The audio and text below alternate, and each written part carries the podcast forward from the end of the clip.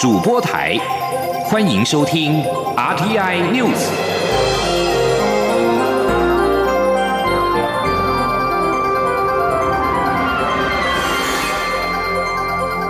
听众朋友您好，欢迎收听这节央广主播台提供给您的 RTI News，我是张顺祥。来猪进口之后，民众忧虑无法从标示得知是否含有来剂。多个猪肉进口商宣示不进口来猪，以及自主标示不含来剂。对此，行政院秘书长李梦燕表示，对于业者自主标示不含来剂，乐观其成。李梦燕在行政院会后记者会表示，国际上对于进口猪肉是标示产地，世界各国也没有立法强制标示有无来剂，因此。政府法令上没有办法明定标示是否含有来剂，而全国进口猪肉同业三号特别举办说明会，并在会中签署了联合声明，保证明年开始仍会维持现状，不会进口含来剂的猪肉。外界解读此举是民间主动帮政府解套。对此，进口猪肉同业代表也表示。是因为近期进口猪肉买气很差，价格大幅滑落，他们快活不下去了，也希望透过声明挽回消费者的信心。请听央广记者陈立信宏报道。全国进口猪肉同业三号下午在台北举办说明会，一百家的业者约有七十多家来到现场签署联合声明。全国进口猪肉同业代表李春来表示，自从政府宣布明年开放含有来剂的美猪进口后，民众对于猪肉消费量大减，国内猪农也深受其害。要不是目前有政府撑着猪价，国内猪价恐已跌到每公斤平均五十多元，但以目前六十多元的价格，也知道政策对猪价。影响有多大？李春来也表示，除了国内猪农、进口猪肉业者一样也受拖累，民众不敢买外国进口猪肉，价格惨跌，业者都喊苦。若再继续下去，恐面临倒闭，所以才决定以发表联合声明的方式挽回消费者信心。李春来说：“我们跟政府有什么关系？我们要生存，要活下去啊！我们有员工要养啊，对不对？我们有社会责任啊！”啊，政府也无咧照顾阮啊，伊伊创这是伤到阮足济嘛，伤到地方足济啊。你看看现在猪价，有政府在付款，不能剩五千多块而已。猪人猪人每天都在流血。对于没有前来签署联合声明的业者，是否也会遵循不进口来记猪？李春来也表示会一一宣导，但他也强调，来记猪和未含来记猪的进口价格差不多，相信业者应该不会在无利可图的情况下又坏了自己声誉。这些按照食药署上面的量的排名，前五十名就占了九十趴，那个量的有的是长衣了，哦，因为它名单里有长衣了，还有一些跟猪相关的萃取物也算，好，啊，主要肉类的可食用部位的肉类，龙姐的家，哈。进口猪肉同业也表示，未来会采取自律采购、贩售无来记的进口猪肉，并做好标示。他们也呼吁食药署公布进口业者名单，让市场知道流向。中央广播电台记者陈林信鸿报道。有关来猪开放的九项行政命令复委之后，三个月的审查期进入到倒数阶段。立法院长尤其坤将在八号召集朝野协商相关的行政命令。不过，国民党团质疑，除了卫福部主管的八项行政命令等待协商之外，农委会主管的来猪行政命令还卡在经济委员会还没有完成审查，呼吁民进党的赵委要紧速的排审，不要以拖来规避审查。刘玉秋报道。开放来猪以及三十个月龄以上美牛进口相关的九项行政命令交付立法院经济社福会环等五个委员会审查后，三个月的审查期限将在十二月二十五号届满。若在此期限前未完成审查，将自动生效。立法院社福会环委员会已在十一月十二号完成贵福部提出的八项行政命令初审，交付朝野协商。另一项由农委会主导的农房字第一零 G G 四七三九六零号的行政命令，则在经济委员会审查中。在国民党团不断呼吁尽速朝野协商下，立法院长游锡坤办公室三号发出通知，邀集朝野党团八号就来诸行政命令进行协商，届时也会一并协商在野党团所提出的食安法与学校卫生法相关修法。不过，国民党团书记长林义华仍质疑，除了卫福部主管的八项行政命令外，农委会对于来猪进口的行政命令却仍卡在经济委员中未完成审查。他呼吁民进党的招轨尽速排审，不要寄出拖字诀。我觉得他就希望说，是不是就拖过去，然后就三个月生效？好，所以这个部分我们有关注到，所以要求他一定要尽快的能够排。那如果尽快排之后，希望就可以并入到好我们在进行的八个行政命令的相关院长召开的协商。民进党经济委员会召委赖瑞龙则说，经济委员会已经排审了四次，但先前遭到国民党的杯葛而审查不顺。若朝野协商真有共识，他会尽速排审，让该案尽速送到院会与其他行政变定一同处理。就是委员会已经虚耗了前面四次的会议都虚耗掉了，那我们希望这一次如果真的去拉达成共识，有要呃确实来的话，那我们希望尽速的达成共识，那尽速送交。呃，院会去做协商处理。根据国民党团的规划，来诸相关行政命令要在十二月二十五号审查期限前处理完毕。院会仅剩十二月十五、十八、二十二三天的院会可以排审。虽然在野党团一致认为相关行政命令应不予通过，朝野表决大战下，也将不敌民进党团的人数优势而被封杀，但仍寄望诉诸表决下留下投票的历史记录。中央广播电台记者刘秋采访报道：行政院会三号通过健全房市五大招，包括了强力稽查红单交易、加速实价登录二点零修法、杜绝规避税务、推动差别授信，以及广建社会住宅跟扩增包租代管。行政院长苏贞昌在院会表示。房屋不能够成为炒作的标的，政府应该尽力让养家活口的人有个家，给小家庭、年轻家庭有支撑的力量。记者王维婷采访报道。行政院会三号通过五项打击炒房措施，包括强力稽查红单交易、加速实价登录二点零修法、杜绝规避税务、推动差别授信，以及广建社会住宅与扩增包租代管。行政院长苏贞昌在院会采示，台湾是民主自由的国家，但政府对社会公平正义仍有义务，必须给努力的人遮风避雨的房屋。他表示，房屋不能当成炒作的标的。政府应该引导资金，而不是纵容资金炒房。行政院秘书长李梦燕转述说：“那院长也特别提到，呃，房房屋不应该变成是商品在炒作，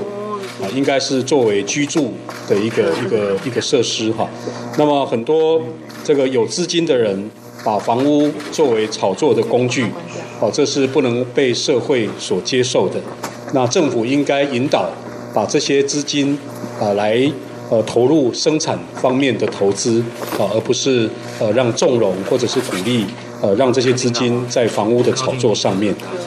打击炒房第一招，强力稽查红单交易，除了对违规交易开罚之外，也会稽查是否有逃漏税的情况。第二，加速实价登录二点零修法，将预售屋自售、委托代售全面纳管。以及房价揭露到门牌等。第三，修法杜绝税务规避，不让个人借由设立公司或股权交易规避不动产交易税负，或避免有心人利用房屋切割成小平数规避房屋税。第四，实施差别授信，为了防范过多资金流入房市，金管会督促银行就非自用投资者、建商新建住宅申办贷款，采取差别或审慎授信。中央银行必要时也会采取。选择性管制措施。第五，广建社会住宅，扩增包租代管和扩大租金补贴，从一年六万户加倍到十二万户。中央广播电台记者王威婷采访报道。国发会主委龚明鑫也表示，政府将推动三项修法健全房市，分别是实价登录二点零、所得基本税额条例以及房屋税条例。其中，实价登录二点零和所得基本税额条例，希望能够在本会期送到立法院审议。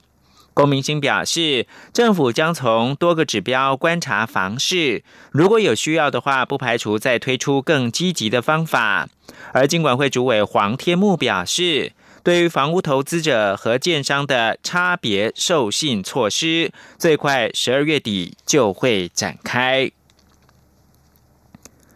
中高龄者及高龄者就业促进法今天四号实行，劳动部在三号公布六项子法，针对在职者、失业者以及退休者都有相关的协助措施。其中，留用年满六十五岁退休员工，总共补助金高达新台币二十五点八万元。请听记者杨文君报道。劳动部三号表示，中高龄者及高龄者就业促进法将于四号施行。六部相关子法包括就业促进法施行细则、在职者稳定就业办法、失业者就业促进办法、退休者再就业补助办法、地方政府成立引法人才服务据点补助办法及促进就业奖励办法也同步施行。其中，继续雇佣年满六十五岁的退休员工，凡留用人数达公司人。人数的百分之三十，雇佣六个月以上且薪资不低于近三个月平均薪资者，得申请继续雇佣补助。前六个月每个月补助一万三千元，第七个月之后每个月补助一万五千元，最长补助十八个月，金额共计二十五点八万元。劳动部劳动力发展署身心障碍者及特定对象就业组长施淑慧指出，由于目前退休续聘的比例占公司人数平均约百分之二十五，因此定百分之三十，是希望促进增加留用的机会。预计明年第一季上路，但补助会追溯至今年的十二月四号。他说：“不过如果法生效之后，他明年就开始做这件事情，哦，那当然他我们会追溯到他法适用的执行。”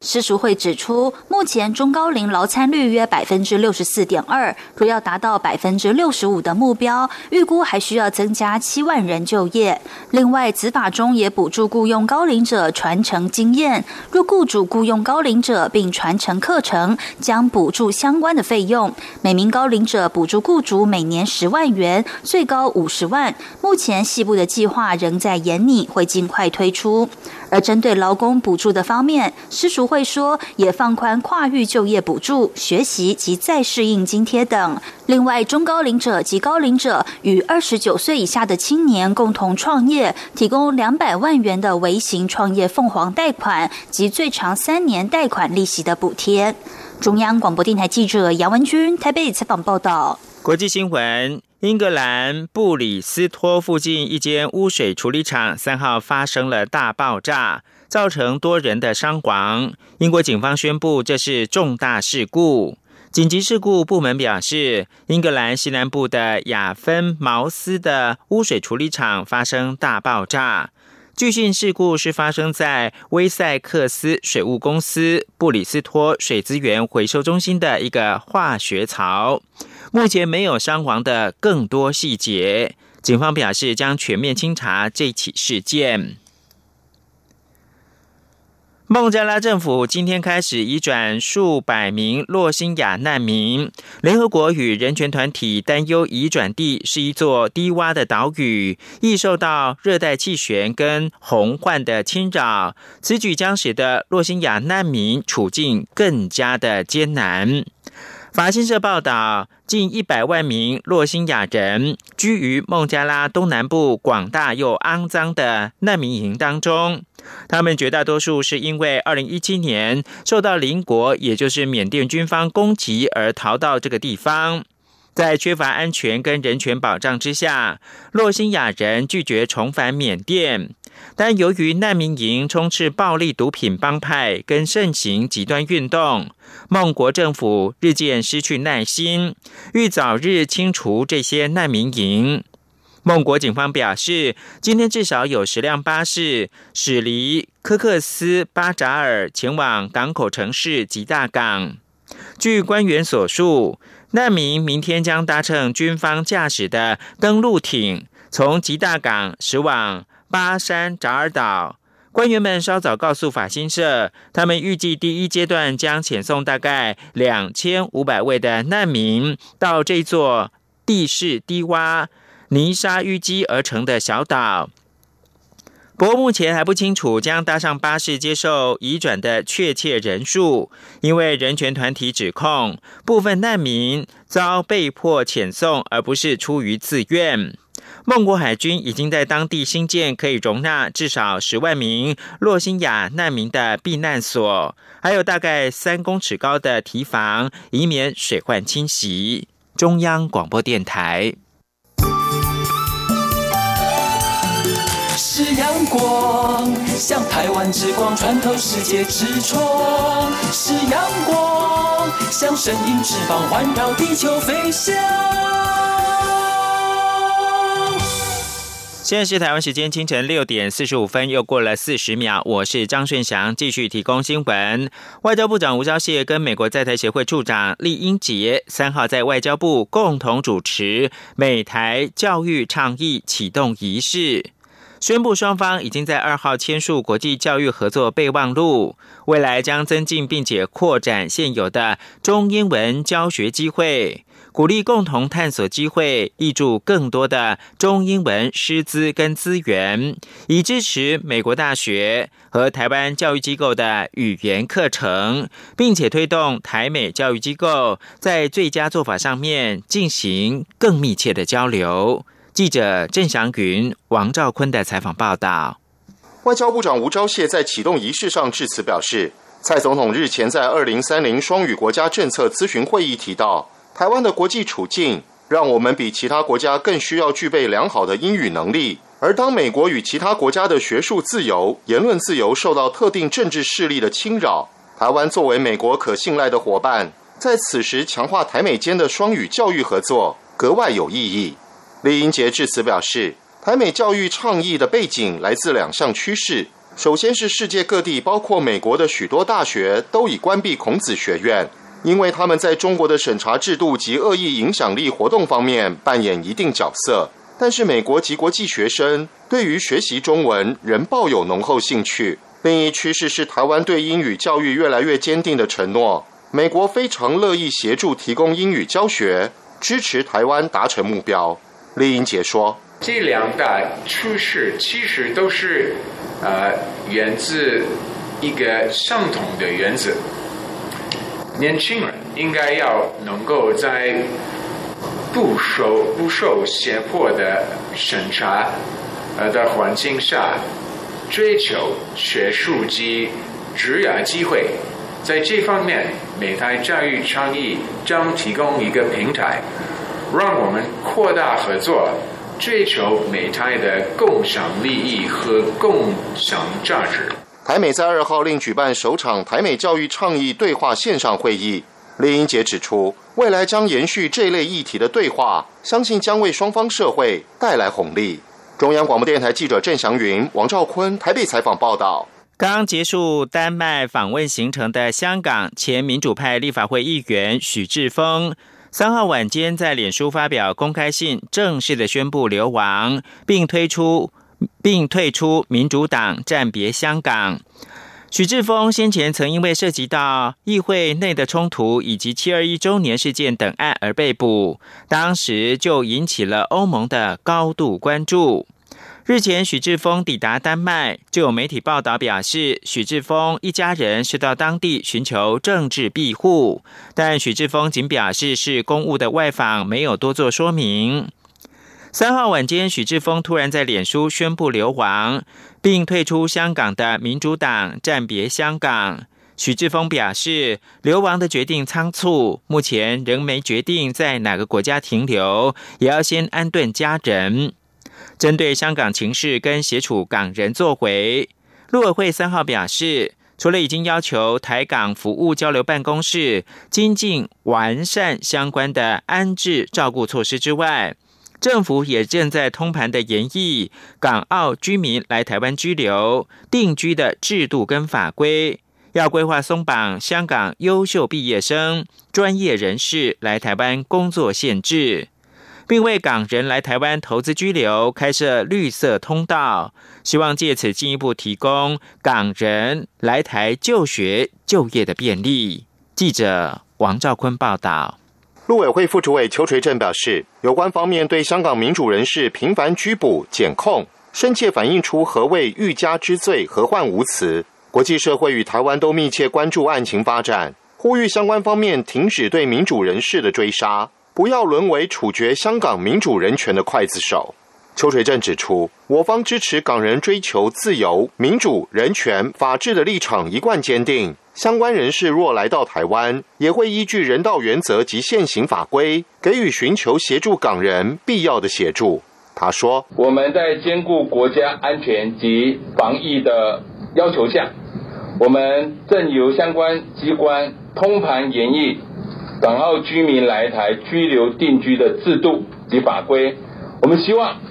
能够提供港人来台就学、就业的便利。邱垂正表示，目前有三个具体方向：首先是松绑香港优秀毕业生来台工作的限制；其次是检讨放宽香港专业人士来台工作居留定居的限制。第三是开通港人来台投资居留的绿色通道。此外，台港服务交流办公室从七月一号营运至十一月三十号，已接获一千七百多件服务案件，多属移民、定居、投资、就业、就学等事宜。中央广播电台记者王兆坤台北采访报道。获得国际肯定的台湾阅读节，将于本周六五号在各地举办各项的大型活动。其中，位在新北中和的国立台湾图书馆，今年是以“阅读联合国”为主题，串联二十多个国家的文化跟风情，举办各式各样的体验活动，像是写写看伊斯兰书法，以及西南向国家尼泊尔摊位的 VR 演集体验，还有制作澳洲原住民的点画书签。记者陈国维采访报道。国立台湾图书馆举办阅读联合国活动，五号当天，除了在舞台区有各国文化与艺术表演，还联合设置二十五个摊位，涵盖五大洲二十多国特色，当中有八国属于西南向国家。台湾图书馆编审蔡慧平提到，今年的活动着重体验，民众每到一个摊位就能认识一个国家，像在柬埔寨区，可一窥柬埔寨钞票与钱币上的建筑，将能发现除了有佛寺和吴哥窟，还有一座。一桥，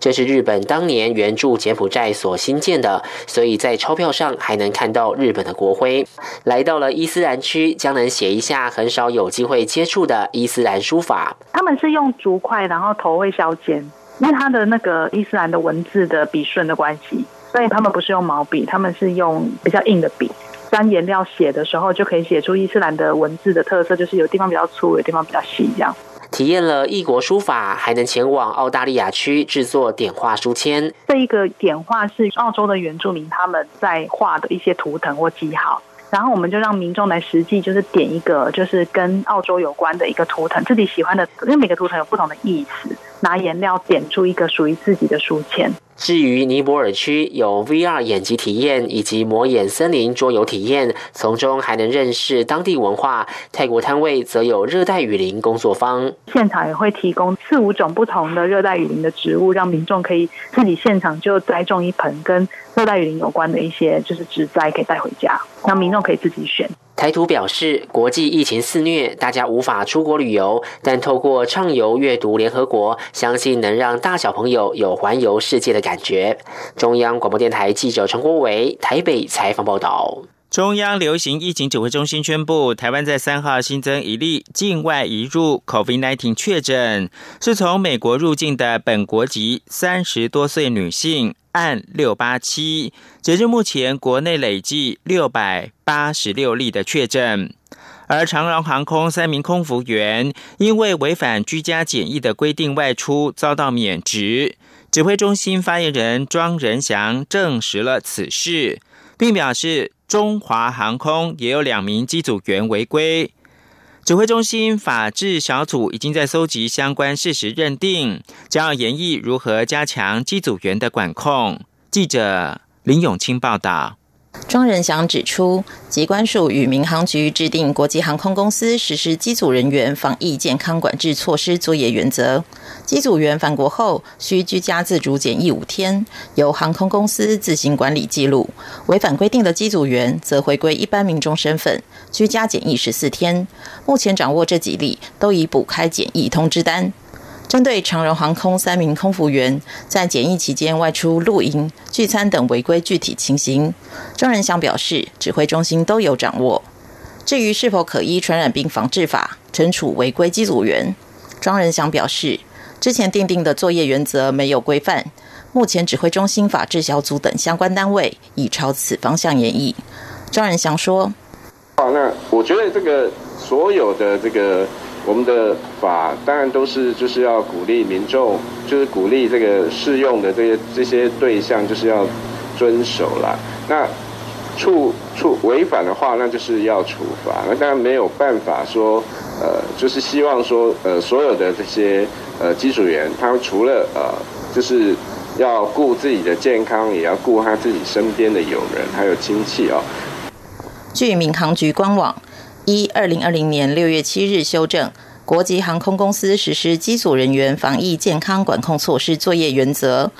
一般客货机机组员执勤第三级警告地区，自外站返国不列入通报社区居家检疫十四天名单。航空公司应建立严谨之居家检疫管理机制，落实执行管控措施。在入境无症状情形下，客舱组员或机务人员入境后五天内，比照社区居家检疫规定，应留在居所，不得派飞机外出。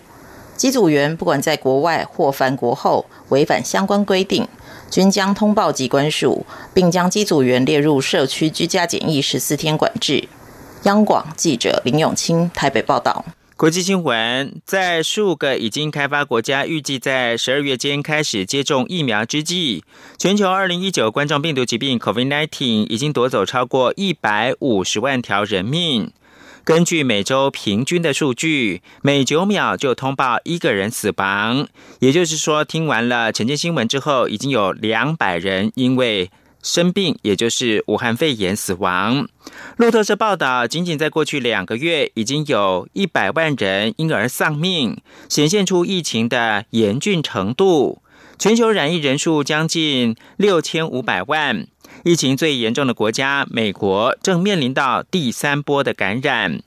光是在上周，全世界平均每天就有超过一万人死亡，而且每周病故人数一直在稳定的上升当中。目前，全球许多国家正在更加费力对抗第二跟第三波的疫情，并且对日常生活强制施加新的措施。根据世界卫生组织的数据。新冠病毒过去一年造成的死亡人数，比二零一九年的结核病还要多，而且是疟疾丧命人数的将近四倍。美国最高情报官员、国家情报总监雷克里夫三号在《华尔街日报》网站投书，严厉的指称，中国是第二次世界大战以来对全球民主跟自由的最大威胁。并表示，中国一心想要统治全世界。他表示，中国在经济间谍活动上面采取三重措施：掠夺、复制跟取代。他说，这项战略是由中国实体窃取美国公司的智慧财产，加以复制，然后在全球市场上取代美国的企业。他还指控中国窃取美国的国防技术，以助长中国国家主席习近平发动的一项企图心强烈的军事现代化计划。雷克里夫说，中国当局甚至对中国军队成员进行人体测试，希望发展出具有生物增强能力的士兵，但是他并没有对此细说分明。以上新闻由张顺祥编辑播报。Thank you.